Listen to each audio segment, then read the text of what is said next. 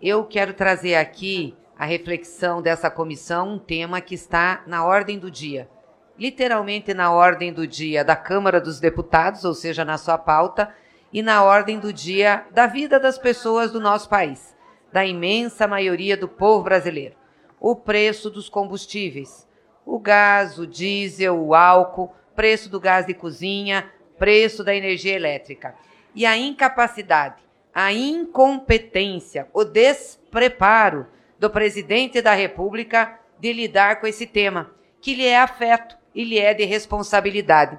Esses dias eu ouvi um discurso do Bolsonaro, ele parecia de oposição, brigando com a Petrobras, falando mal da Petrobras, reclamando da Petrobras. Ora, Bolsonaro é presidente da República, a Petrobras é uma empresa ligada ao Ministério de Minas e Energia, cujo ministro é ele que indica, e a Petrobras é uma empresa de economia mista que tem a maioria do seu capital do Estado brasileiro. Portanto, ele manda na Petrobras também, inclusive na indicação do presidente da Petrobras e dos membros do conselho. Mas ele resolveu fazer uma política de oposição. Falou aí no cercadinho que tinha que baixar a gasolina para três reais. Aí, por que ele não baixa então? Fica fazendo proselitismo. Só que ele, na realidade, é o exterminador da Petrobras. E agora também vai ser o exterminador das finanças dos estados brasileiros. Exterminador da Petrobras por quê? ele está já na terceira onda de troca de comando da Petrobras. Trocou agora o ministério, o ministro de Minas e Energia, e pela terceira vez está trocando o presidente da Petrobras. Ambos que ele indicou, tanto do Ministério de Minas e Energia como da Petrobras, são indicados do Paulo Guedes, desse ministro da Economia, também incompetente. Esse cara que era gestor dos fundos abutres. Esse ministro da Economia só pensa em privatizar vender o patrimônio público. Então, ele está colocando como ministro de Minas e Energia e como presidente da Petrobras pessoas dele para preparar a venda da Petrobras, porque na cabeça dele é isso que vai resolver. Como se tornar uma empresa privada resolvesse um problema grave como é esse de choque de preços que nós temos no país.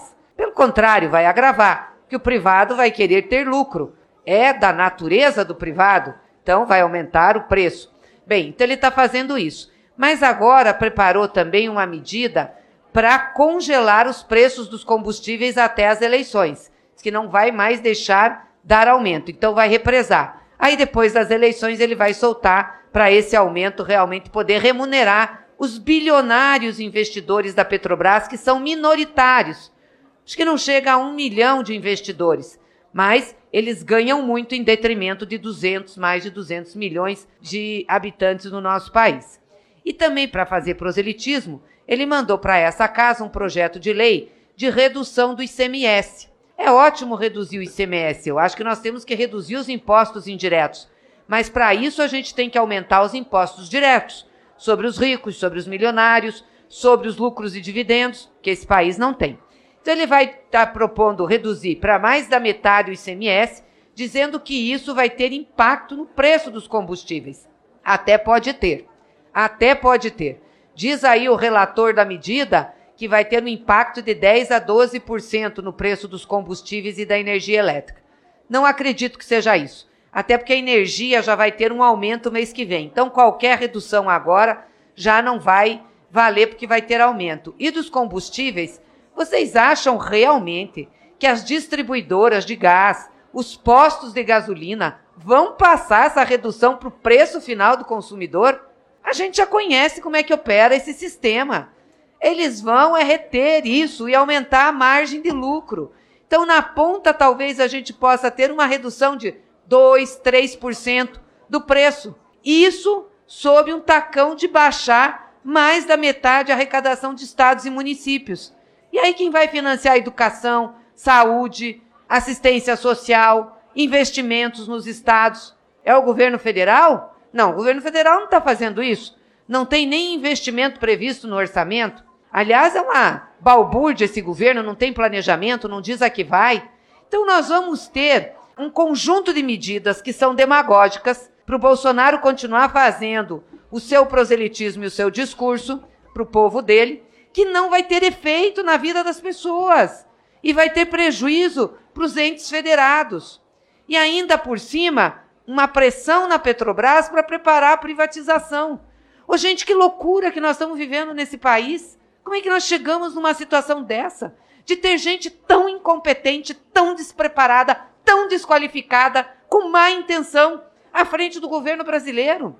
Esse homem vai sair da presidência e vai ser preso. Vai ser preso. Porque ele comete crime de lesa pátria, pelo que ele fez na pandemia. E os seus filhos vão ser presos também. É por isso que ele está morrendo de medo medo de disputar uma eleição que ele vai perder. Porque ele tem 60% de rejeição, não ganha uma eleição. E é por isso que ele quer conturbar o processo eleitoral. E é por isso que está fazendo essas medidas politiqueiras, eleitoreiras, que não têm sustentabilidade. Ele é um criminoso, esse presidente é um criminoso, o que ele está fazendo com o povo brasileiro. As pessoas voltaram a passar fome, as pessoas voltaram a cozinhar com álcool, se queimar. As pessoas estão com renda baixa, estão desempregadas. E ele não baixa preço.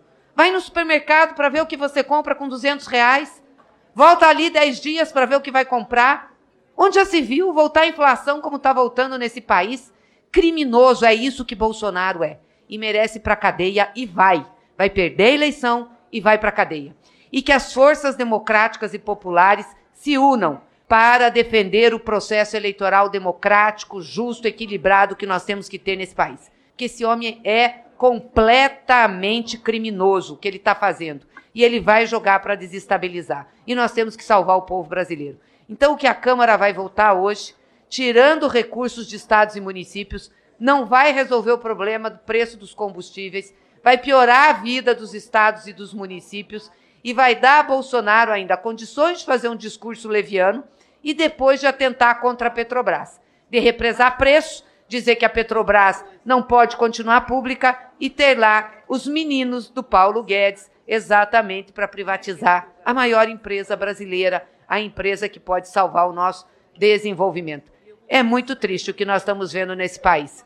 Mas se Deus quiser, Deus, pela mão do povo e pelo voto do povo, tirará Bolsonaro da cadeira da presidência da República.